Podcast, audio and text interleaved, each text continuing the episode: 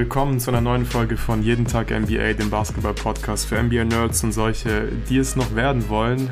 Tobi Bühner und ich dürfen jetzt direkt noch die Preview zu den Toronto Raptors aufnehmen. Tobi, du hast auch schon, glaube ich, ja, wahrscheinlich jede Preview zu den Raptors mit Jonathan bislang aufgenommen. Ich habe vorhin noch mal reingehört. Ja, du hast gemeint, ja, dir gefällt der Spielstil einfach, die Defense, die Spieler gefallen dir auch sehr gut. Und mir geht's ähnlich. Ich schaue auch wirklich sehr, sehr gerne äh, Toronto Raptors Basketball mir an. Bin auch ein ziemlich großer Fan von Pascal Siakam. Und ja, die Raptors, die haben letzte Saison mal wieder überrascht, beziehungsweise wurden vor der Saison einfach wieder mal unterschätzt. Wie so oft haben dann 48 Siege geholt. In den Playoffs ist man zwar in der ersten Runde gegen die Sixers rausgeflogen, aber es war schon eine ziemlich gute Saison und Scotty Barnes ist als Rookie komplett eingeschlagen, hat auch den Rookie of the Year Award gewonnen. Ja, Tobi, ich habe dich jetzt vergessen zu begrüßen, aber wir haben ja gerade eben schon aufgenommen. Holen wir noch kurz nach. Hi Tobi. Hi Luca.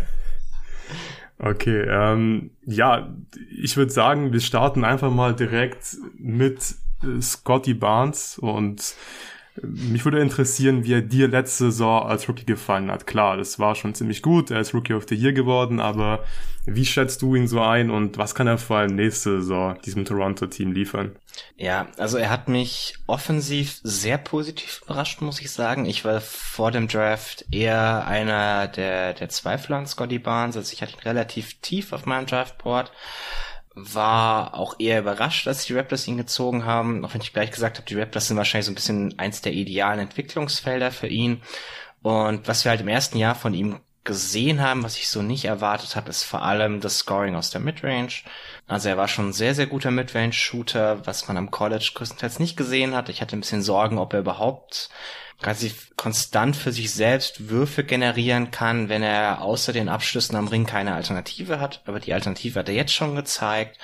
Er ist sicherlich noch kein guter Shooter oder sowas. Also gerade als, als Spot-Up-Dreier-Shooter wurde er halt oft allein gelassen. Aber was so dieses On-Ball, diese On-Ball-Sachen angeht, hat er doch deutlich mehr Scoring Gravity ausgestrahlt, als ich dachte und konnte so sein Passing halt sehr, sehr gut nutzen. Was ich jetzt nächstes Jahr gerne von ihm sehen möchte, ist also zum einen, ich bin ein bisschen gespannt, wie das, wie das offensive System am Ende tatsächlich aussieht. Da kommen wir, glaube ich, nachher noch ein bisschen ausführlicher mhm. dazu.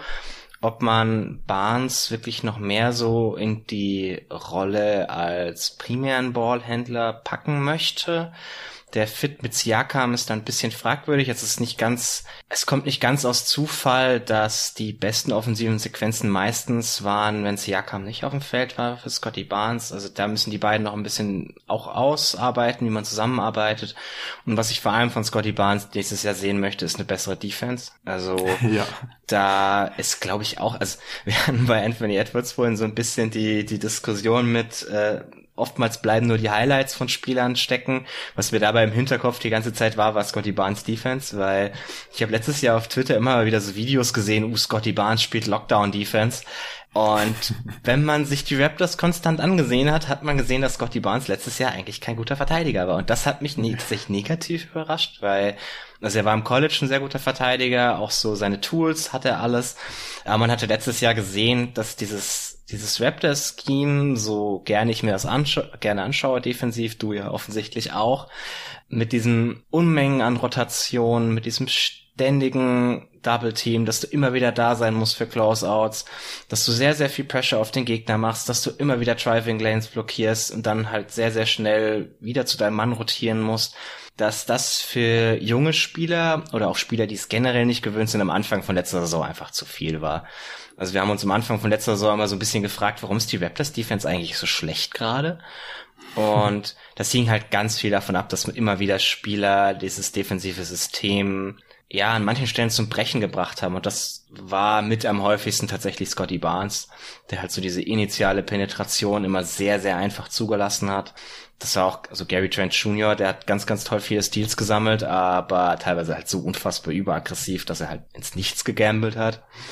Aber das sind halt so Dinge, da würde ich gern ein bisschen mehr Konstanz von ihm sehen, dass man auch so, weil ich halte ihn immer noch, vom Potenzial her, glaube ich immer noch, dass er ein sehr, sehr, sehr guter Verteidiger sein kann. Und davon würde ich gerne dieses Jahr noch ein bisschen mehr sehen. Ja, ich bin froh, dass du die Defense, die auch direkt mit angesprochen hast, weil mir ging es am Anfang der Saison wirklich ähnlich. Man hat überall ja im Podcast gehört, auf Twitter gelesen, ja, Scotty Barnes, schon geiler Verteidiger als Rookie und so. Und ich habe mir echt, es war, ich glaube, es, glaub, es war ein Spiel gegen die Pelicans, relativ früh in der Saison. Ich bin mir aber nicht mehr ganz sicher. Da hat er so viele Blowbys kassiert mhm. und ich konnte es wirklich nicht, nicht fassen und habe wirklich, glaube ich, so ein, zwei Tage davor noch irgendwie gehört, wieder irgendwo Scotty Barnes, krasser Verteidiger. So ich so, Alter, sehe ich irgendwas nicht? Sehe ich Nein. was anders? Und mhm. ich glaube, du hast dann irgendwie paar Tage später im Discord auch nochmal geschrieben, äh, ja, dass er zu viele Blowbys kassiert. Und da war ich echt so ein bisschen erleichtert, weil ich echt schon mich gefragt habe, ey, weiß nicht, gucke ich irgendwie andere Raptor-Spiele an, weil ich fand ihn halt, ja, wirklich defensiv, gerade als Point of Attack Defender, wirklich einfach mies. Also es mhm. war nicht gut, wie er am Perimeter verteidigt hat. Auch da hat er natürlich immer wieder mal Flashes gezeigt.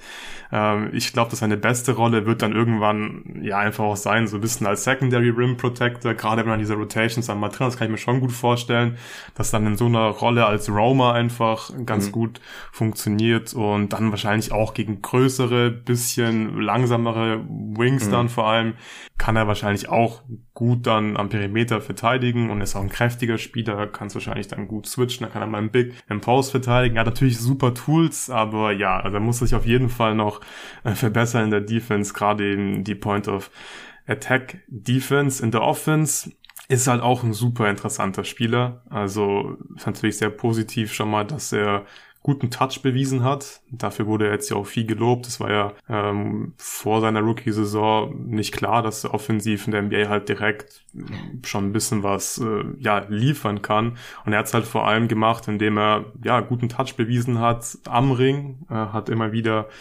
ja mal Post-ups bekommen, mal einen Floater, mal einen Midrange-Wurf und das wäre schon sehr überraschend. Der Dreier, der ist jetzt auch nicht so gut gefallen, aber hat die zumindest ähm, ja relativ regelmäßig genommen, was ja eigentlich auch immer ein positives Zeichen ist. Aber bei ihm frage ich mich halt äh, offensiv, wie er sich da halt entwickeln kann, weil ich finde, das sind alles coole Skills. Es ist cool, dass er einen guten Touch hat, dass er mal in einen Post-Up gehen kann, dass er auch mal zum Korb ziehen kann. Da ist er dann auch schwer aufzuhalten teilweise, gerade wenn er dann ein bisschen Fahrt aufnehmen kann. Aber bei Scotty Barnes frage ich mich wirklich, ja, wie diese Entwicklung aussieht zu einem richtigen Superstar, weil mhm. ich finde, er wird jetzt einfach schon so behandelt, als wäre es so ziemlich klar, dass Scotty Barnes irgendwann halt einfach ein Superstar wird. Und da bin ich ehrlich gesagt noch nicht, auch wenn ich ihn eigentlich als Spieler wirklich sehr mhm. mag. Ja, das, das ist halt so ein bisschen, das kommt jetzt, glaube ich, auch ganz viel aus der Diskussion diesen, diesen Sommer halt. Rams, daher, ja. genau das. Daher kam, dass man halt bei diesem Team, so wie sie jetzt gerade gebaut sind, so ein bisschen auf diesen Kawhi Leonard Trade wartet. Also man hat ein Team von sehr, sehr vielen sehr guten Spielern, dem das absolut herausragende Talent halt fehlt. Und das war jetzt diesen Sommer war das KD. Also ich persönlich hätte Scotty Barnes für KD getradet. Ich auch. Ja, ich, ich auch. Ich hätte es wirklich gemacht. Also weiß, wir hatten, wir hatten ja genug Diskussionen im, im Discord, dass ich weiß, dass du da auf meiner Seite standest, auch wenn es genug andere anders war. Ja. Aber ja, es ist halt so ein bisschen, die Frage ist, wie, wie wahrscheinlich sieht man so diesen absoluten Star-Outcome?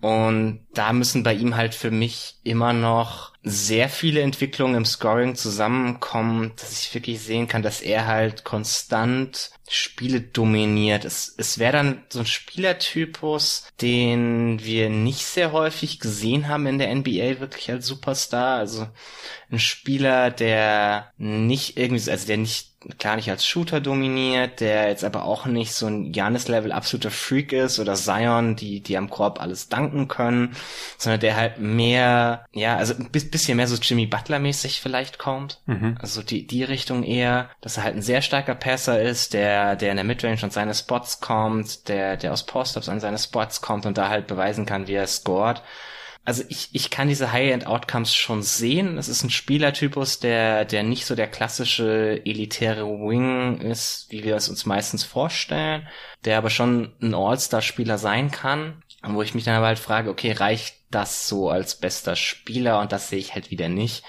Und dann kommt man am Ende halt für mich unzwangsläufig wieder an den Punkt, dass ich mich frage, wo kriegen diese wo kriegen diese Raptors dann diesen Spieler her, weil sie haben ihn einfach nicht im Kader. Ich weiß nicht, ob Scotty Barnes jemals viel besser wird als das, was wir von Pascal Siakam gesehen haben. Das, das klingt jetzt sicherlich für den einen oder anderen Fan ein bisschen wie ein Hot Take. Ich glaube, David wird mich dafür gerne gerade umbringen, wenn er das hört.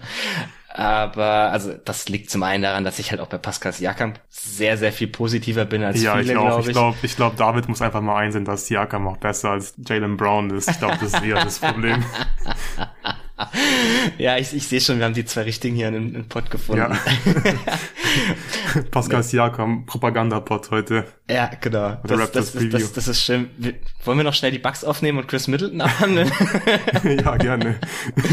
Nein, also ich, ich sehe halt einen Spieler, der der als primärer Creator für dein Team einen hohen Value ausstrahlen kann, der das auf eine Art und Weise macht, die eher ein bisschen ungewöhnlich ist. Also auch Siakam ist so ein Spielertypus, der hauptsächlich irgendwie gut da drin ist, in, in engen Spaces zu agieren, der, der auch viel Touch hat, also der sich nicht unbedingt immer Unmengen an, an Abstand von seinem Gegner generiert oder der irgendwie Spread Picken, Roll läuft und dann hart zum Korb zieht oder sowas, sondern auch so ein Spieler, der mehr über, ich nenne es mal so Finesse kommt, so Midrange Scoring, äh, viele Pässe für seine Mitspieler, ähnliches und halt einen sehr, sehr hohen defensiven Wert ausstrahlt, den ich Scotty Barnes auf Dauer schon auch zutraue.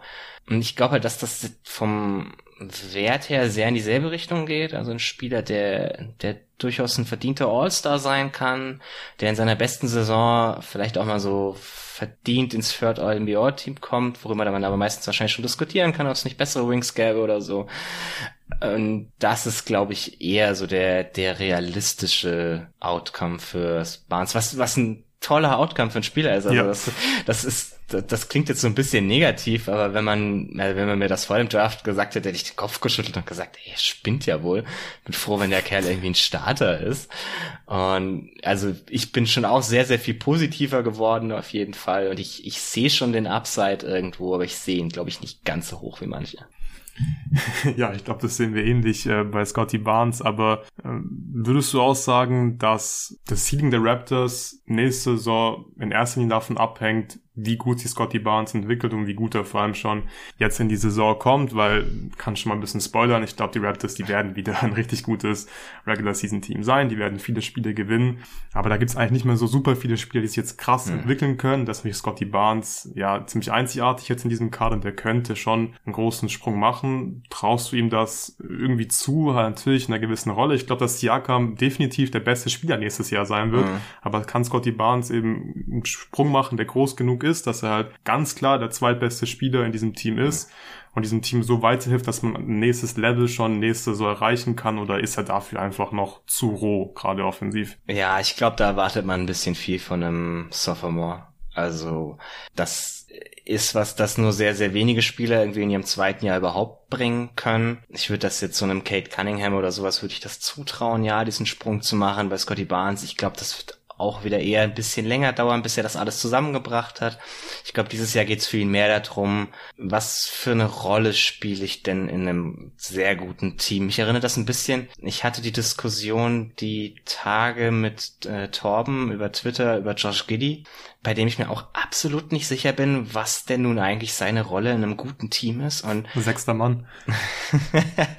ja, und das ist halt nicht das, also das ist nicht das, was du halt dir erhoffst von so einem Talent, gerade bei, bei Scotty Barnes, der sicherlich nochmal vom, vom Talentlevel her eher eine Ebene über Gidi ist.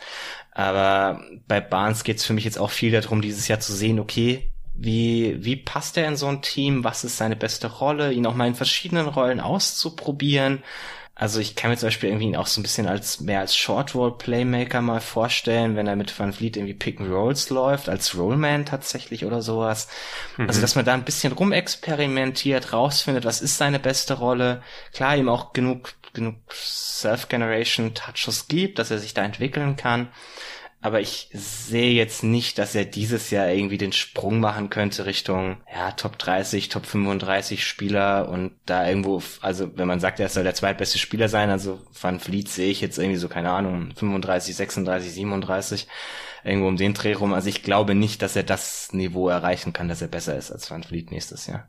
Ja, das glaube ich auch nicht, aber interessanter Punkt mit ihm als ja, Playmaker im Short Roll, weil das müsste eigentlich wirklich ziemlich gut funktionieren. Er ist letzte Saison schon ein ziemlich solider Playmaker gewesen, da traue ich ihm auch direkt einen Schritt zu nächste Saison. Und der hatte ja vielleicht auch ein geiles Skillset dann, weil dann kann er eben aus der Floater Range gut abschließen mit seinem Touch und einfach mal dann Midrange-Wurf nehmen und wenn er dann ein bisschen Platz hat und Fahrt aufnehmen kann zum Korb, dann ist er halt schon auch wirklich schwer zu stoppen, weil er hat einen ziemlich krassen Körper, ich denke, das werden wir auch mehr sehen, ihn so ein bisschen, ja, als Center dann teilweise in der Offense äh, und dann aber natürlich auch wieder als Point Guard teilweise. Deswegen ist er ja auch so interessant. Er wird auch definitiv ja den Ball oft in der Hand haben und dieses Raptors, dieses Raptors-Team ist einfach extrem spannend und ich liebe es, dass man hier eigentlich keinen Plan hat, wer welche Position spielt. Scotty Barnes könnte wirklich der Center sein, könnte der Point Guard sein. Das gleiche gilt für Pascal Siakam.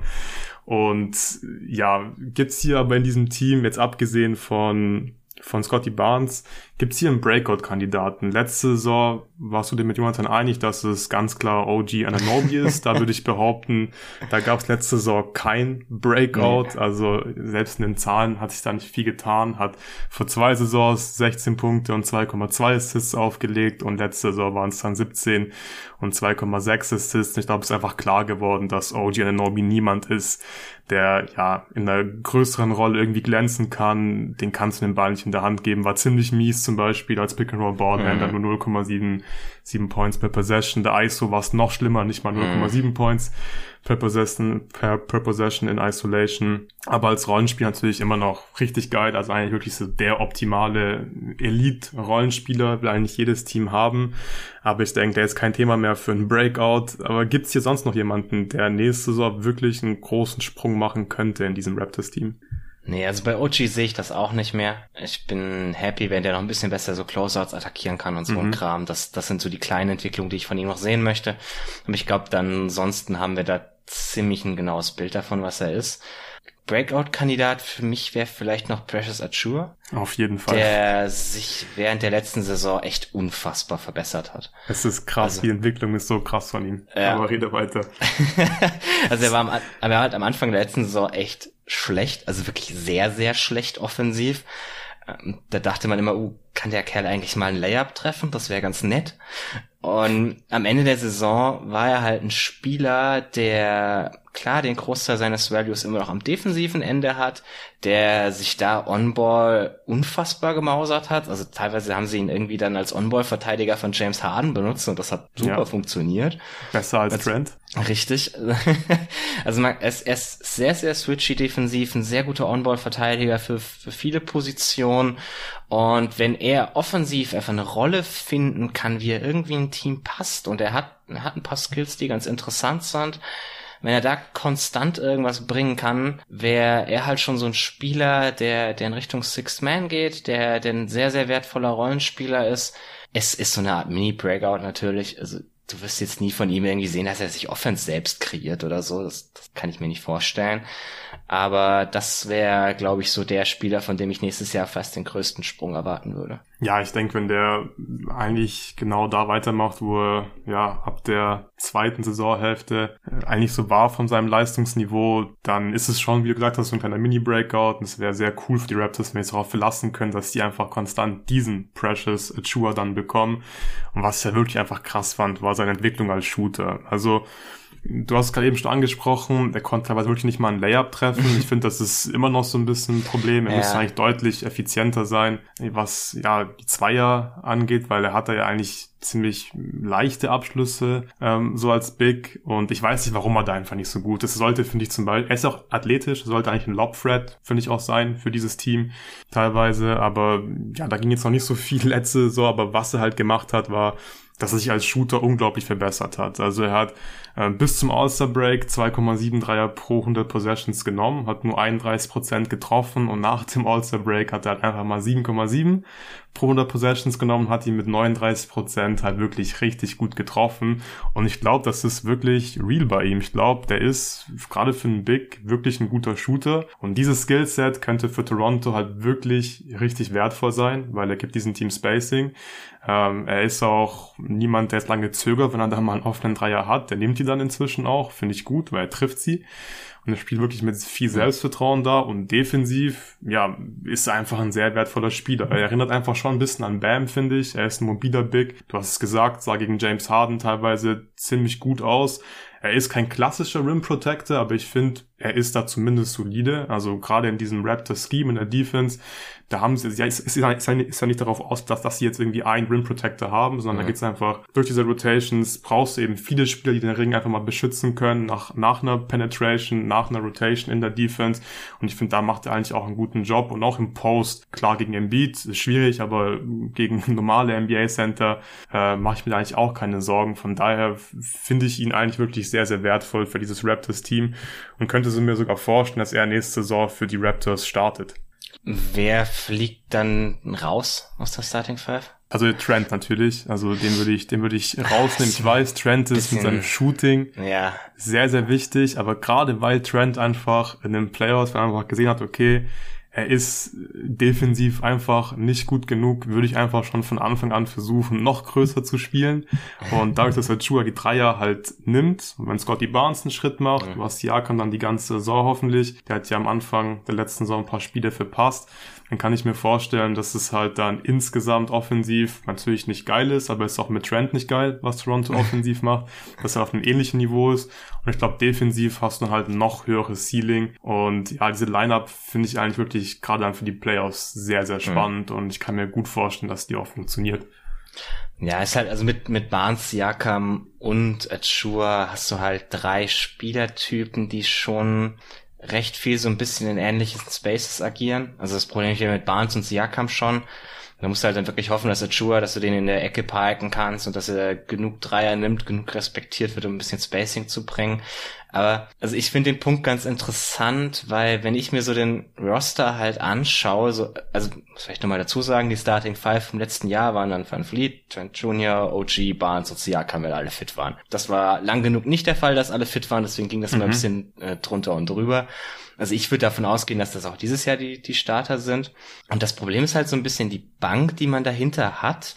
Also alle Spieler von der Bank, wo ich mir vorstellen kann, dass sie viele Minuten spielen. So, äh, Porter, den man jetzt gesigned hat in der Offseason, also Otto Porter, äh, Bash Achua, Chris Boucher, Fat Young, den, für den man letztes Jahr getradet hat. Das sind irgendwie alles so klassische Vierer, so ein bisschen. Also du hast irgendwie jeder davon spielt so ein bisschen die gleiche Position. Ist, also, und alle spielen so ein bisschen in ähnlichen Spaces wie Siakam und Barnes. Also es ist ganz, ganz komisch, dieses Team teilweise offensiv. Ähm, Porter, klar, bringt dir ein bisschen mehr Spacing, fand ich auch ein gutes Signing. Aber also rein von der, der Rolle, die du da irgendwie erwarten wirst, ist das halt auch wieder eher so ein Frontcourt-Spieler. Also ich kann mir vorstellen, dass man deshalb Trent auf die Bank packt, um das ein bisschen besser auszutarieren, dass man halt sagt, okay, ja, genau. Trent kommt von der Bank, spielt aber halt trotzdem seine, keine Ahnung, 32 Minuten oder es ist Nick Nurse, dann können es auch 42 sein aber dass man halt irgendwie sagt, okay, ich muss diese Spieler alle in der Rotation unterbringen, weil man halt jetzt mit Otto, mit Otto Porter noch einen mehr hat so davon. Ähm, ich gehe auch sehr davon aus, dass Cam Birch jetzt einfach komplett aus der Rotation rausfliegt, weil ich, ich sehe nicht, wo der da reinpassen soll, wenn man ihn letztes Jahr noch bezahlt hat in der Offseason, aber man hat inzwischen einfach so viele Optionen, die von der von der Versatilität her defensiv besser in dieses defensive Scheme passen, dass ich mir halt vorstellen kann, dass man damit ein bisschen rumspielen muss, bis man irgendwas gefunden hat, das passt. Ja, genau. Du hast gerade gesagt, äh, man hat eigentlich auf der Bank hat man ja niemanden, der weiß nicht, ein klassischer Shooting Guard ist und ein bisschen mehr machen kann, als halt nur zu werfen. Deswegen, glaube ich, würde Trent halt gut auch in diese Rolle reinpassen und dann ist es, glaube ich, auch ein bisschen leichter von der Rotation her dann Minuten für Boucher, Thaddeus Young, ähm, vielleicht auch Christian Koloko schon zu finden. Mhm, weil wenn du Achua auf der Bank hast, ja, dann, dann glaube ich, wird es ein bisschen schwierig. Ähm, die Raptors sind immer noch nicht äh, tief. Also mhm. ganz kurz nochmal jetzt hier abzurunden. Starting Lineup, klar. Wenn Vliet, dann entweder halt, du sagst Trent, ich sag Achua und dann noch einer Norby, Scotty Barnes und Pascal Siakam. Aber die Bank, die ist einfach überhaupt nicht gut ausbalanciert. Du hast eigentlich zu viele Bigs, du hast zu wenig äh, Guards und Wings vor allem dann auf der Bank, denen du wirklich vertrauen kannst. Und das wird schon spannend zu sehen, wie die Raptors, ja, oder was für Lineups sie da einfach mhm. regelmäßig aufs Spielfeld stellen werden. Ich finde Otto Porter war wirklich ein ziemlich gutes Signing. Ich mache mir zwar große Sorgen um seine Gesundheit. Ich glaube, es war mhm. letzte Saison bei den Warriors schon so ein bisschen das Best Case und gerade in den Playoffs sah es irgendwie auch oft so aus, als wäre er jetzt bald wieder so richtig am Arsch und kann halt nicht mehr spielen. Mhm. Und ich weiß nicht, ob er, ja, ob er nochmal eine Saison plus Playoffs irgendwie äh, aushält. Ich hoffe es sehr, weil so vom Skillset her ist es eigentlich ein perfekter Fit, weil er kann defensiv eigentlich, denke ich, gut in das Scheme reinpassen, weil er halt, denke ich, ein schlauer Verteidiger ist. Er wird diese Rotations, glaube ich, ganz gut laufen können. Er ist einfach kein guter Point of Attack Defender mehr. Aber mhm. er kann, glaube ich, auch mal einen Wurf, einen Layup am Ring verteidigen. Und das Shooting von ihm könnte wirklich sehr, sehr wertvoll sein. Weil die Raptors, die haben einfach viel zu wenig Shooting. In welcher Rolle siehst du Otto Porter nächste Saison?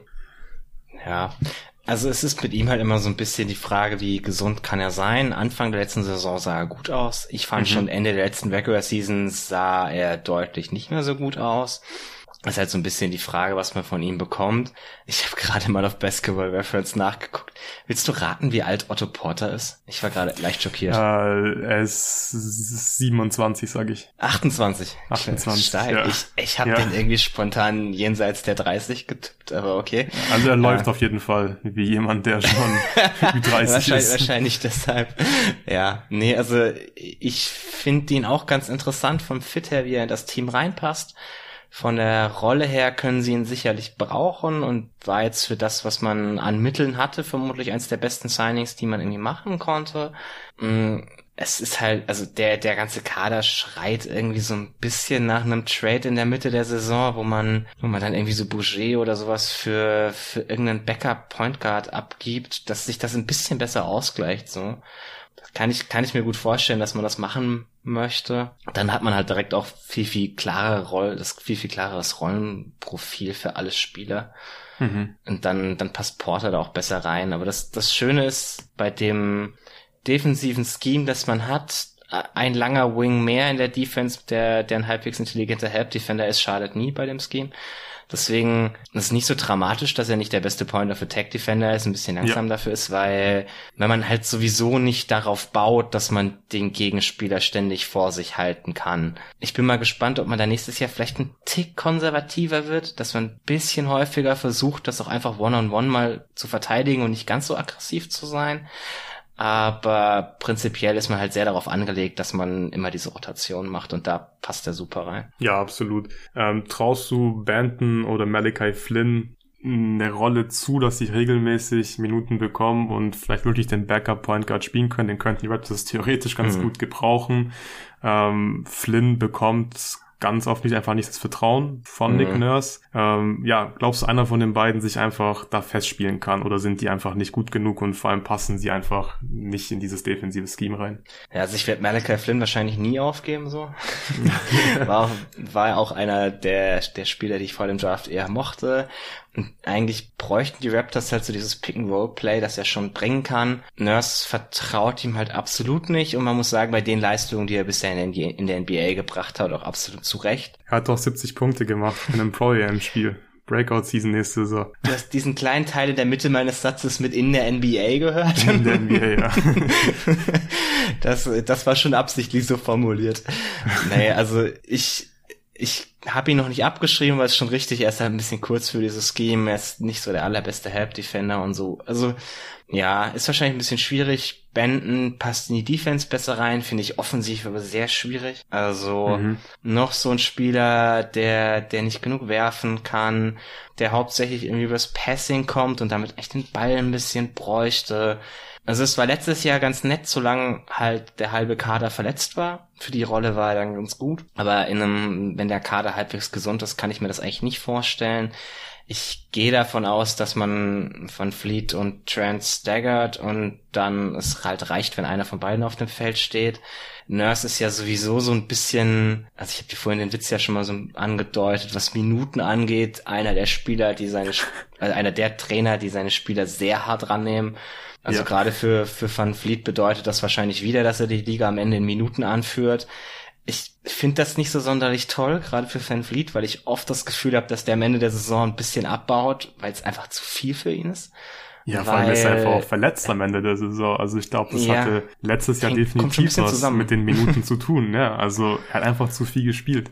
Ja, und das, das wird halt dieses Jahr wieder nicht besser, weil sie haben nicht mehr Alternativen. Also ich baue immer noch drauf, dass man da jetzt irgendwas ein bisschen tradet, dass das ein bisschen ausgeglichener ist, weil eigentlich ist Matsai Uchiri zu, zu clever, um das nicht zu sehen. Vielleicht kann man ja auch wirklich irgendwas mit Cam Birch machen. Irgendjemand, der ein Backup brauchen kann, wer mhm. weiß, keine Ahnung. Hm, dem dann auch das Gehalt vom nächsten Jahr irgendwie egal ist oder so.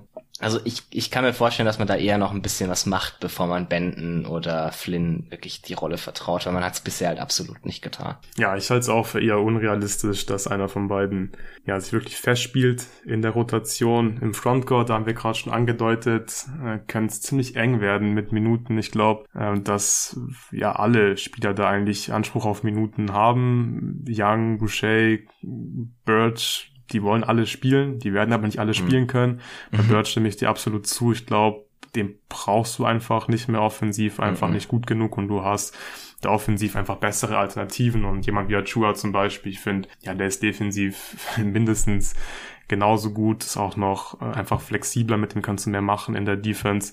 Und ja, dann hast du halt noch Young und Boucher, die werden mit Sicherheit irgendwie Minuten bekommen, aber ja, wer von den beiden oder wen von den beiden werden wir häufiger auf dem Parkett sehen?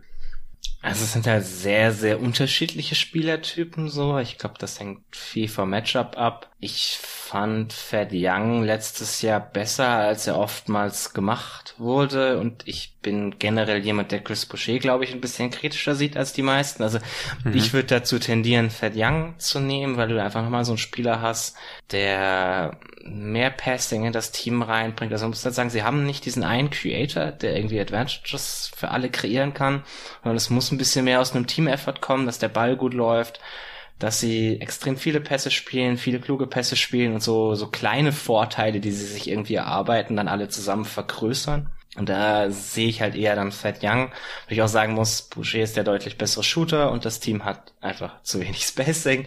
Also da hat er sicherlich irgendwo auch eine Rolle. Mir gefällt er halt defensiv immer nicht so gut, wie er manchmal gemacht wird. Also klar, diese, diese Blocks sehen toll aus, wenn er irgendwie mhm. den Dreier blockt, aber es ist ganz oft selbst für das Raptor-Scheme übertrieben viel Rotation bei ihm, nicht clevere Rotation wie viele andere Spieler, sondern ganz oft, dass er halt auch einfach am Gegenspieler vorbeifliegt, wenn er den Block vom Dreier halt nicht bekommt, sondern an Pumpfake vorbeifliegt. Und also mir würde da diese, diese bisschen beruhigendere Präsenz besser, glaube ich, dem Team zu Gesicht stehen. Ja, es ist eigentlich genau andersrum. Ich fand, ich fand Fat Young wirklich nicht so überzeugend letztes Jahr. Ich glaube, es ist auch gar nicht so, nicht so sehr seine Schuld, weil es ist einfach für ihn offensiv, finde ich, sehr schwierig, in diesem Team mm. eine gute Rolle zu spielen, weil er ist halt nicht gut genug, dass du ihm den Ball in die Hand geben kannst. Dafür hast du dann eigentlich immer bessere Alternativen auf dem Feld. Entweder wird Barnes oder Siakam auf dem Feld sein ähm, auf den Positionen im Frontcourt. Natürlich noch Fred Van Vliet und ja, als Shooter ist er einfach nicht gut genug und ich finde, da bringt dann Boucher halt, finde ich, einfach ein passenderes Skillset mhm. mit. Der nimmt dann mal einen Dreier, trifft die auch besser als Fred Young. Ja, defensiv ist es immer so ein bisschen eine Achterbahnfahrt mit Boucher, ist einfach nicht konstant, auch offensiv nicht. Aber ich finde, er kann halt einfach, ja, diesem Team so ein bisschen, bisschen mehr helfen, einfach durch seine Aktivität, auch in den Playoffs zum Beispiel. Finde ich wirklich ein, zwei Spiele gehabt, wo er fast schon der Hauptfaktor war, warum die Raptors gewonnen haben. Es gab auf jeden Fall mal ein Spiel, wo er dann wirklich einfach mit seinen Offensiv-Rebounds wirklich der X-Faktor war, hat dann ein paar Würfe getroffen, ein paar Blocks.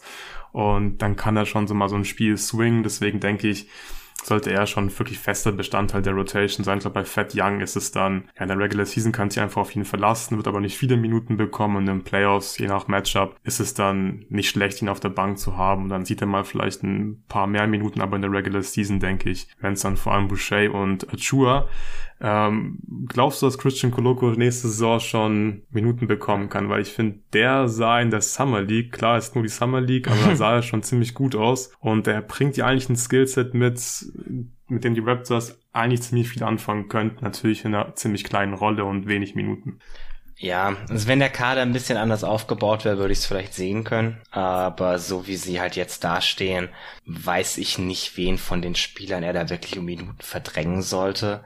Und Nick Nurse hat dann doch oft eher so auf die erfahrenen Spieler zurückgegriffen, denen er halt wirklich zutraut, dass sie das System kennen, dass sie das System exekuten können.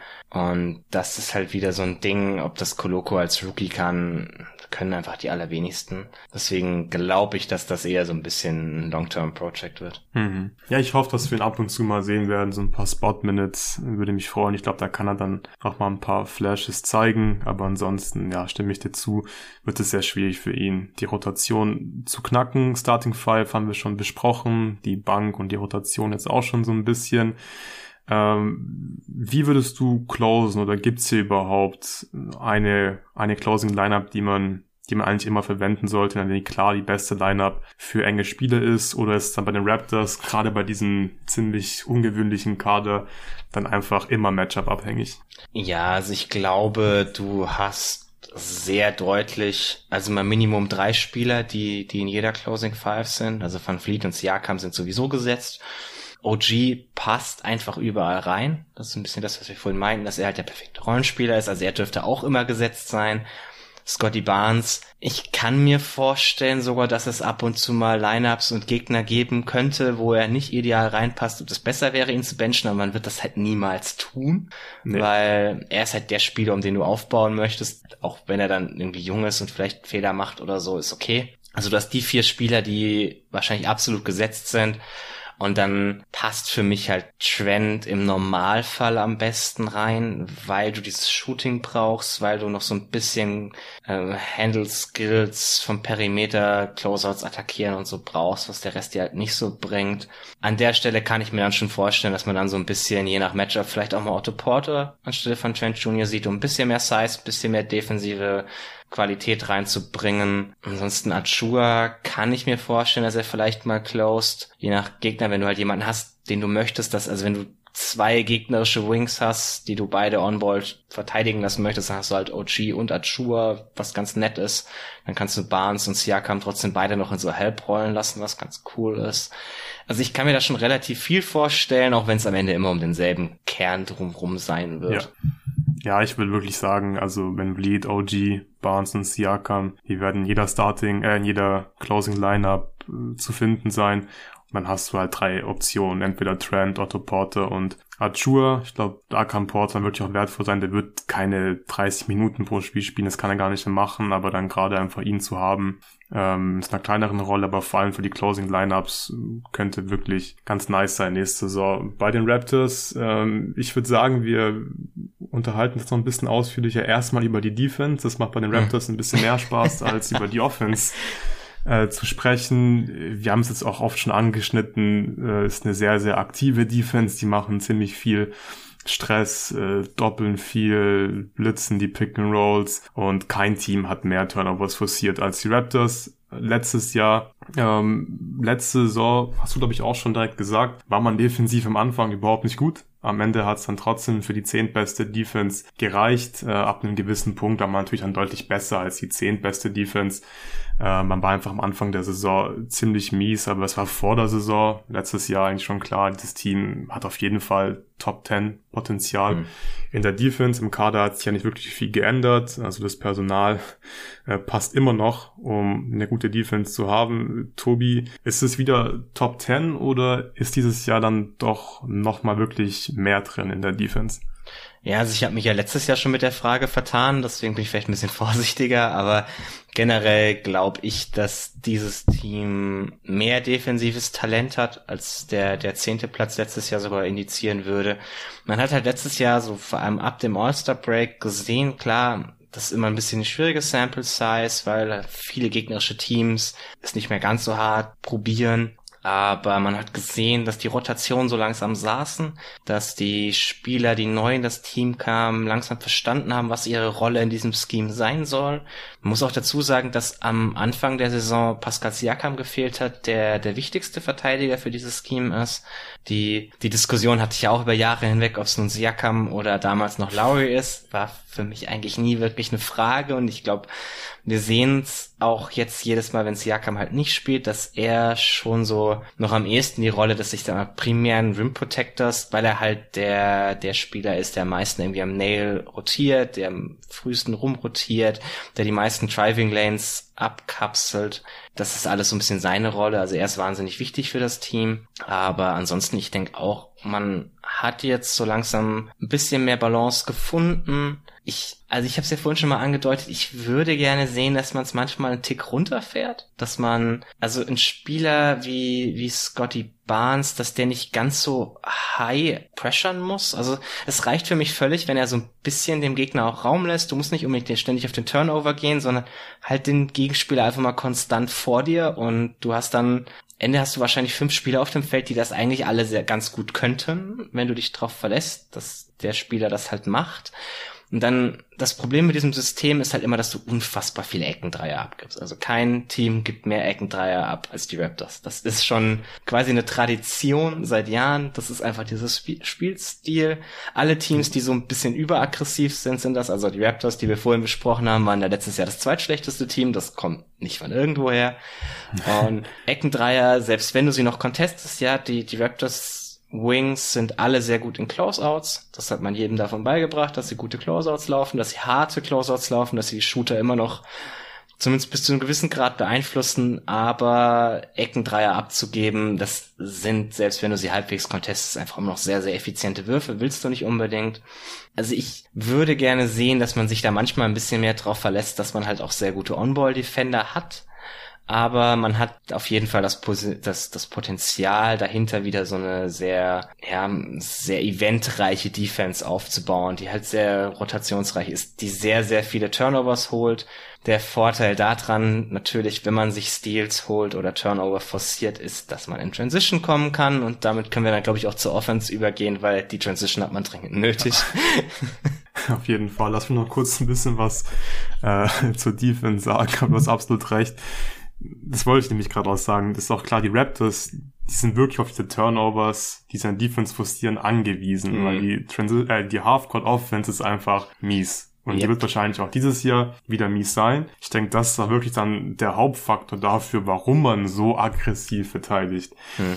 Und es ist halt, glaube ich, wirklich so ein ziemlich schwieriger Spagat, den man da machen muss, weil klar, wenn du jetzt runterfährst, also hier nicht mehr so aggressiv verteidigst, und dann aber nicht mehr so viele Corner-Dreier abgibst, alles schön und gut, aber vielleicht fehlen dann einfach, ja, diese forcierten Turnovers und das fällt dann vielleicht einfach zu schwer ins Gewicht und dann lohnt es sich halt einfach, ein paar Eckendreier abzugeben aber dafür halt mehr Turnovers zu forcieren, weil eigentlich vom Personal her kann man definitiv ja, eigentlich wirklich mehrere Lineups bauen, in denen man fast alles switchen kann und zum Beispiel, keine Ahnung, Pick and Roll, in, den, in, in, in das dann Siakam und OG Ananobi involviert sind, da muss man eigentlich nicht doppeln. Da kann man mhm. einfach problemlos switchen eigentlich.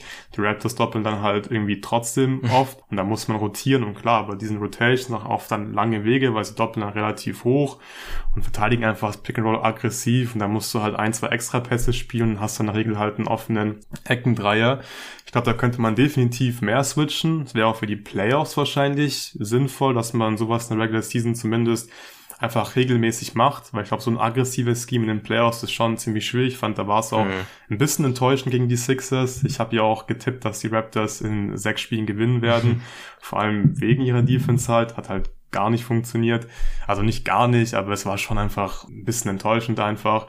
Aber ich bin mir da wirklich nicht sicher, was Raptors machen sollen, weil du brauchst die Turnovers und ich, ich kann wirklich Stand jetzt nicht sagen, was ich da für sinnvoller halten würde. Wahrscheinlich tendiere ich so ein bisschen dazu, weiterhin so aggressiv zu verteidigen und einfach darauf zu hoffen, dass du jetzt zum Beispiel Scotty Barnes in seinem zweiten Jahr hast, der die Rotations einfach jetzt noch besser kennt, das schon mal ein Jahr gemacht mhm. hat und dass man einfach deswegen als Team insgesamt dann noch besser verteidigt und dann einfach von Beginn an auf Top 5 Niveau verteidigt, weil das haben sie ab dem 1. Februar gemacht, das habe ich gerade mhm. nachgeschaut, äh, waren sie Top 5 in Defense und ich finde, die haben definitiv Top 5 Niveau. Vielleicht auch sogar noch ein bisschen mehr.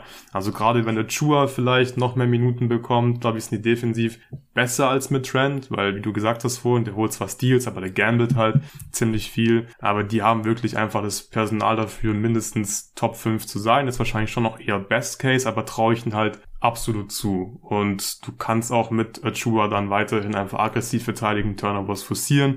Und jetzt würde ich sagen, äh, können wir auch zur Offense kommen. Das haben wir schon ein paar Mal gesagt. Die brauchen die Turnovers. Halfcourt O-Rating 91,3. Das ist wirklich richtig mies. Es gibt wenig Teams in der NBA, die schlechter sind im Halfcourt als die Raptors, aber trotzdem hatten sie am Ende eine mittelmäßige Offense, waren im O-Rating auf Platz 16. Ist da dieses Jahr irgendwie mehr drin oder war das schon das Maximum, was Nick Nurse da aus dem Team rausgeholt hat letzte Saison? Also ich denke schon, dass ein bisschen mehr gehen könnte. Ähm, man hat letztes Jahr offensiv relativ viel Stückwerk gespielt, finde ich. Also was so Sets angeht. Und da war Nurse schon mal kreativer als letztes Jahr. Das liegt halt Boah, sicherlich ja, ja. daran, dass er halt letztes Jahr einen Kader hatte, der, der sich nicht so gut kannte. Der halt gerade was so, ja, das Spiel organisieren betrifft, mit Kyle Lowry den wichtigsten Spieler verloren hat, der sich ein bisschen neu ordnen musste. Aber ich glaube schon, dass man da Sets finden kann, die ein bisschen mehr die Spieler integrieren und ihre Stärken. Weil man hat halt auch eigentlich sehr, sehr viele Spieler, die ein bisschen was mit dem Ball machen können. Also klar, du hast, du hast nicht diesen einen Superstar, aber du hast Siakam, Van Vliet, Scotty Barnes, Ochi Anunobi kann auch mal Drive und Kick machen. Du hast Trend, der werfen kann und auch mal irgendwie einen Pull-up nehmen kann oder so. Also du hast eigentlich relativ viele Spieler, die, die solide Pässer sind, die den Ball laufen lassen können die ein bisschen Ballhandling mitbringen, die sich selbst teilweise Würfe erarbeiten können. Also ich glaube, du kannst da schon eine Kombination finden. Es ist sehr schwierig. Also es ist halt nicht, du hast nicht Luka Doncic und sagst, gut, gib ihm den Ball in die Hand, laufen hohes Pick and Roll, zack, Offense, fertig. Das, das ist simpel, das kann jeder Coach. Das wird bei den Raptors ein bisschen schwieriger. Und da ist Nick Nurse dann gefragt, hat er schon mal mehr bewiesen als letztes Jahr in meiner Ansicht, also vor allem auch in den Playoffs, aber auch in der Regular Season schon, dass, dass er da vielleicht irgendwas bauen kann, das ganz gut funktioniert, habe ich die Hoffnung, gerade wenn Siakam dieses Jahr im Training Camp halt auch fit ist, darf man nicht ver vergessen, dass er das letztes Jahr auch verpasst hat. Und das ist halt der, der Ort, wo viele von diesen, diesen Grundschemes eintrainiert werden. Also ich bin gespannt, was man daraus macht. Das ist auch einer der Gründe, warum ich nächstes Jahr wieder viel Raptors gucken werde. Aber es wäre natürlich schon ein bisschen einfacher, wenn man für KD getradet hätte und einfach ihm den Ball in der Midrange geben könnte. Ja. ja, absolut. Ähm, ja, die Raptors, die sind letzte Saison halt wirklich extrem viele ISOs gelaufen, wenig Pick and Rolls und sieht man eigentlich nicht so oft in der NBA. Aber es ist halt schon nachvollziehbar, weil es ist schwierig, gerade im Halfcourt halt ähm, irgendwie da sinnvolle Sets zu laufen. Ich stimme dir schon zu. Ich finde, Nick Nurse kann da wirklich ein bisschen kreativer werden, aber es ist halt wirklich eine schwere mhm. Aufgabe mit diesem Spielermaterial, ja, da einfach regelmäßig Sets laufen zu lassen, die dann die ganze Regular Season funktionieren. Ich verstehe schon so ein bisschen, warum man einfach dann Siakam mhm. den Ball gibt im Halfcourt. Man hat halt wahrscheinlich versucht zu pushen, ging nicht, hast keinen Turnover passiert, du musst mal in den Halfcourt und dann denken sich äh, die Raptors Coach wahrscheinlich, okay, unsere beste Offense ist einfach ein Siakam Isolation. Und das hat er mhm. letzte Saison ganz okay gemacht, 0,9 Points per Possession in Isolation. Das ist zum Beispiel genauso viel ähm, wie Jason Tatum.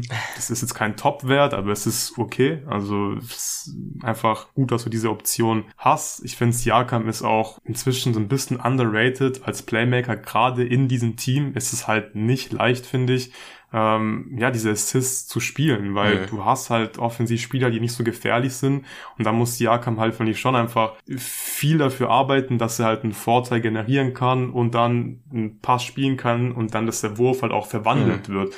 Und er hat einen Career High in Assists aufgelegt letzte Saison, 5,3. Ich finde, also ich persönlich, ich habe einfach das Gefühl, dass ich ihm da ziemlich einfach vertraue, so mhm. mit seinem Decision-Making in der Offense, das gefällt mir wirklich ziemlich gut. Die Raptors hatten auch ein O-Rating von 115 mit Siakam auf dem Feld, das ist halt wirklich ein richtig guter Wert und ja, ich finde insgesamt spricht einfach alles dafür, dass, dass, dass Siakam auch wirklich inzwischen jemand ist, den du dich verlassen kannst, offensiv und ich glaube in dem Team, dass offensiv ein besseres Spielerpersonal hätte, das auch vielleicht ein bisschen besser zu ihm passt offensiv, würde der auch noch deutlich mhm. besser aussehen. Der, und ja. da, da bin ich mir gar nicht so ganz sicher. Also ich habe es ja vorhin schon mal angedeutet. So die, die größte Stärke von Siakam ist eigentlich so, so in tighten Spaces zu agieren. Also ich weiß gar nicht, wie viel mehr es ihm bringen würde, mehr Spacing zu haben. Klar, seine persönlichen Zahlen sehen dann besser aus, aber man hat halt darauf verzichtet und dafür Spieler geholt, die andere Stärken haben, die ihn auch ganz gut ergänzen. Also zum einen irgendwie Defense und Transition, wo Siakam ja auch überragend ist. Es ist zum anderen auch ganz, ganz extrem Offensiv-Rebounding. Also sie waren letztes Jahr Platz zwei im Offensiv-Rebounding. Ich mhm. würde ungefähr das auch dieses Jahr wieder erwarten. Also wenn man quasi Spieler drumherum stellt, die sehr hart ans offensive Brett gehen, die trotzdem noch gut in Transition Defense sind, die sehr gut in Transition Offense sind, die halt Turnover forcieren können, die Defense spielen können. Also man hat sich mehr auf diese Dinge fokussiert, anstelle darauf zu verzichten und zu sagen, wir stellen ihm dafür einen Haufen Spacing hin, weil man halt glaubte, dass das sein, weil seine Stärken erlauben, mit diesen Schwächen umzugehen. So, so kann man es, glaube ich, am besten formulieren. Also ja. für Leute, die sehr genau hinschauen, was er mit dem Talent, das er um sich heran, herum hat, liefert, ich glaube, die erkennen dann schon, was, was er offensiv leistet, was du auch gerade beschrieben hast. Es ist halt nicht dieses, okay, er liefert Unmengen an Counting-Stats, die du ganz toll ablesen kannst. Und wenn du die Spiele nicht guckst, weißt du es halt nicht, was er da liefert. Aber ich glaube, man hat eigentlich ein Team gebaut, das ganz gut zu ihm passt. Ja, ich glaube halt schon, wenn, wenn, wenn, wenn die Raptors, sagen wir, jetzt drei Shooter um ihn mhm. herum hätten, also wirkliche Shooter, und zum Beispiel ein Big, der wirklich ein guter Rollman ist, ich glaube, dafür, dann würde er schon davon profitieren. Klar. Dann, dann, dann, dann wäre es noch ja. leichter für ihn halt. Er macht es wirklich gut. Mhm. Ich meine, oft sieht es ja bei ihm auch komisch aus, seine Finishes. weil es, es ist wirklich oft teilweise ein bisschen hässlich, wie er finisht, nee. weil einfach so viel los ist in der mhm. Zone und äh, es sieht nicht schön aus. Er macht es dann irgendwie, er finisht dann trotzdem. Und ich kann mir, also er würde auf jeden Fall davon profitieren, wenn er einfach mehr Platz ja, hätte. Da bin klar. ich mir ziemlich sein, sicher. Sein, aber seine Zahlen sehen sicherlich besser aus. Ich glaube, das genau. Team wäre halt nicht besser, weil ja. man verzichtet halt immer auf irgendwas. Also Rollenspieler ja, sind nicht stimmt. perfekt und klar, hat man sich, glaube ich, auf das du wirst natürlich nie, du wirst natürlich nie Spieler finden, die so gut verteidigen können, wie die Raptors das gerade aktuell machen, oder die Rollenspieler der Raptors und die dann offensiv noch dir eine Menge äh, Spacing liefern. Das ist, das geht einfach nicht in der NBA, aber deswegen finde ich es einfach ziemlich stark, was Siakam da macht, dass es trotzdem ja einfach schafft, die erste Option zu sein und dieses Team zumindest halt irgendwie auf Platz 16 äh, in der Offense bringt. Du hast gerade eben die Offensiv-Rebounds angesprochen. Wir müssen wirklich ganz klar sagen, also ohne diese Offensiv-Rebounds und die Transition, dann wären die Raptors auch nicht auf äh, Platz 16. Dafür ist dann jetzt Jakam auch nicht gut genug. Ich finde, also er hält sich dann halt irgendwie auf diesem Platz 16 und sorgt halt dafür, dass man im Halfcourt ab und zu mal zu Punkten kommt, aber die Raptors, die brauchen unbedingt einfach diese Offensiv-Rebounds und die Transition-Gelegenheiten. Und was ich auch ziemlich beeindruckend finde, ist, dass die Raptors es hinbekommen, du hast gerade eben gesagt, die zweitmeisten Offensiv-Rebounds zu holen, äh, dass sie extrem viel in Transition gehen. Ich glaube, kein Team, ich muss gleich nochmal nachschauen, aber ich glaube, kein höchst, Team. Die höchste Frequenz. Genau, höchste, genau, höchste Frequency in Transition gehabt. Und in der Defense schaffen sie es aber, dass ähm, die Gegner die zweitniedrigste mhm. Transition Frequency haben. Und ich finde, das finde ich schon ziemlich stark, dass du es so hinbekommst, Offensiv-Rebounds zu holen und einfach in äh, Transition Defense so gut zu sein. Ich glaube, wenn sie nicht gut in Transition Defense wären, dann hätten sie halt ein ziemlich großes Problem, weil dann wird schwierig mit der Balance, mit Offensiv-Rebounds und Transition Defense, aber das kriegen sie halt wirklich richtig gut hin und deswegen waren sie wieder auf äh, Platz 16. Ich würde sagen, wir kommen langsam aber sicher zu unseren Predictions. Ich habe vorhin schon gesagt, im D-Rating sehe ich wirklich Top 5 Potenzial, vielleicht sogar noch ein bisschen mehr, irgendwie Platz, Platz 3, so im Best-Case-Szenario kann ich mir wirklich vorstellen. Und in der Offense, da geht, glaube ich, nicht viel mehr als letztes mhm. Jahr. Ich glaube, da ist wieder Platz 15 irgendwie das Ceiling. Äh, was sind da deine Tipps?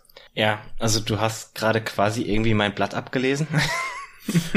also ich habe auch geschafft, geschrieben, Best Case, Top 5 Defense, Halfcourt Offense geht ein bisschen hoch, man bleibt ungefähr offensiv da, wo man letztes Jahr ist.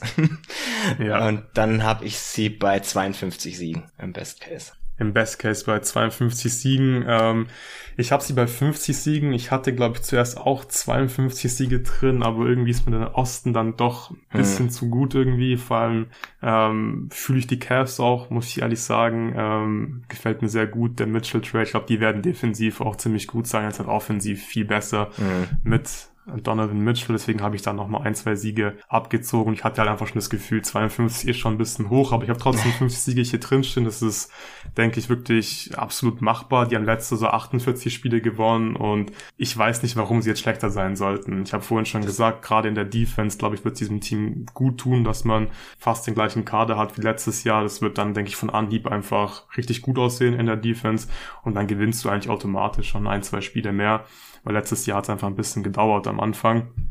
Ähm, und jetzt habe ich ein bisschen Scheiße gebaut, weil mein Best Case waren 53 Siege. Ich ah. habe gerade nämlich meinen Realistic Case gemacht mit 50 Siegen. Ähm, ja, dann würde ich sagen, dass du deinen Realistic Case jetzt machen. Ja, also Realistic Case habe ich so Platz 7 in der Defense ungefähr. Es fehlt halt doch so dieser konstante Rim Protector, der oft irgendwie gute Regular Season Defense ausmacht. Ich glaube halt, dass sie weiterhin mies in der Halfcourt Offense sein werden, dass sie gut in Transition sind und dass sie dann ein bisschen besser sind als letztes Jahr. So sagen, sie hatten letztes Jahr ein Net Rating von 46 Siegen. Äh, ich, ich halte den Osten für nochmal deutlich stärker als letztes Jahr, wobei wir das auch jedes Jahr sagen, bevor es irgendwelche Verletzungen gibt oder so. Aber ich habe sie dann, dass sie wieder 48 Siege holen im Realistic Case was für mich dann, wie gesagt, ein Team wäre, das ein bisschen besser ist als das, was letztes Jahr war. Ja, ja, ich habe ja gerade meinen Realistic Case gemacht, bei mir im Best Case 53 einfach, weil ich traue ihn halt zu, dann wirklich irgendwie Top 3 in Defense zu sein und dann vielleicht irgendwie, keine Ahnung, Platz 14 in der Offense und dann holst du halt 53 Siege ist dann, glaube ich, schon drin. Kommen wir zum Worst Case. Ähm, ich halte es zwar für nicht sehr realistisch, aber es ist halt schon möglich, dass die Offense einfach nochmal schlechter sein wird dieses mhm. Jahr. Ähm, dass man vielleicht einfach ja, nicht mehr so viele Offensiv-Rebounds holt, vielleicht nicht mehr so viele Turnovers forciert, weil sich die dann darauf einstellen konnten. Inzwischen dann haben die Raptors einfach ein Problem und vielleicht klappt es ja defensiv halt auch nicht über die ganze Saison. Ich glaube, bei den Raptors ähm, sind Verletzungen einfach immer irgendwie ein größeres Thema. Da rechne ich einfach damit, aufgrund dessen, dass, äh, dass äh, Nick Nurse seine Starter so viele Minuten spielen lässt, dass die irgendwann einfach ja Spiele verpassen werden. Und wenn dann halt irgendwie Van Vliet und Siaka mehrere Spiele verpassen, dann wird's dann schon ziemlich schnell relativ dünn. Deswegen im Worst Case, glaube ich, ja, können es schon 45 Siege dann im Endeffekt nur werden. Dann könnte man sich auch im Play-In wiederfinden im Osten. Okay, ich habe sie im Worst Case tatsächlich noch ein bisschen mieser. Habe ich sie bis auf 40 Siege runter. Mhm. Weil, also es kann halt schon sein, dass das die schlecht eine der schlechtesten Halfcourt Offenses der Liga ist. Nicht die ganz schlechteste, da gibt's schon noch ein, zwei, die noch ein bisschen mieser sind. Äh, auch das ein kleiner Spoiler von einer der Previews, die ich noch machen werde hier. Ähm, aber ich kann mir halt schon vorstellen, dass das wirklich eine sehr, sehr schlechte Halfcourt-Offense ist. Und ja. wenn du dann nicht ganz so überragend in Offensiv-Rebounds kommst wie letztes Jahr mit Transition, sondern vielleicht auch mal ein bisschen mehr Turnover selber produzierst, wo dann der Gegner in Transition kommt und so, dann kann dich das halt sehr schnell in so Feedback-Loops runterziehen. Ich glaube, dafür ist das Team eigentlich zu gut aber man, man belastet halt Key-Spieler sehr stark, gerade in Van Vliet. Ähm, ich weiß nicht, was Trent nächstes Jahr liefern wird. Also ich habe so bei dem einen oder anderen Spieler noch ein bisschen Fragezeichen. Wir haben beleuchtet, wie wie komisch der Kader teilweise zusammenpasst. Da, da könnten sich dann auch irgendwie Probleme geben, so in der Line-Up-Bildung, dass man Line-Ups ausprobiert, die einfach überhaupt keinen Sinn ergeben, aber man das machen muss, weil man halt nur noch die drei Spieler hat, die, die irgendwas taugen auf der Bank, so ungefähr. Also ich, ich bin mal gespannt, was das teilweise gibt, aber ich kann mir auch vorstellen, dass man im Worst Case halt äh, deutlich abfallen würde. Ja, ich glaube, dafür ist die Defense halt zu gut und die Halfcourt Offense, die war halt einfach schon mhm. sehr mies letztes Jahr. Also ich bin mir eigentlich sicher, dass die wieder mies sein werden in der Halfcourt Offense, aber ich glaube, da muss schon ziemlich viel schiefgehen, dass sie halt jetzt plötzlich nicht mehr so viele Offensiv-Rebounds und mhm. Transition-Gelegenheiten bekommen. Für meinen Worst Case habe ich ja gesagt, äh, wird wahrscheinlich genau das passieren. Du wirst defensiv halt vielleicht dann aus irgendeinem Grund doch nicht auf Top 5 Niveau agieren, nicht mehr so viele Offensiv-Rebounds holen, Transition läuft nicht mehr so gut, aber ich glaube, dann sind die trotzdem halt defensiv immer noch gut genug und sie werden immer noch irgendwie ähm, zumindest zumindest in der Top 10, glaube ich, bei Offensiv-Rebounds und Transition landen, aber halt nicht mehr auf Platz 1 und 2 sein. Und dann sind es halt bei mir 45 Siege. Aber ich bin eigentlich ziemlich optimistisch, dass die Raptors wieder eine ziemlich gute Regular Season spielen werden. Und ich finde auch die Over-Underline auch hier, wie bei den Timberwolves, ähnlich hier eigentlich fast noch mehr. Finde ich es wirklich fast schon ein Geschenk, sind 44,5. Mhm. Da sind wir mit unseren Predictions äh, auf jeden Fall, ja, beide klar drüber. Kleiner Fun Fact, die Raptors haben in zehn der letzten elf Jahre das Over geholt ja. bei ihrer Allein das eine, das Scotty Barnes Tanking ja. hier ist die einzige Ausnahme. Also ja. das ist immer ganz gut verdientes Geld meistens. ja.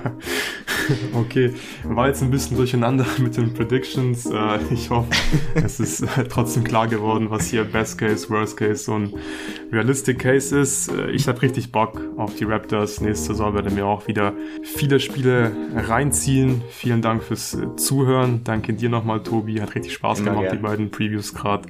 Und bis zum nächsten Mal. Bis dann. Ciao.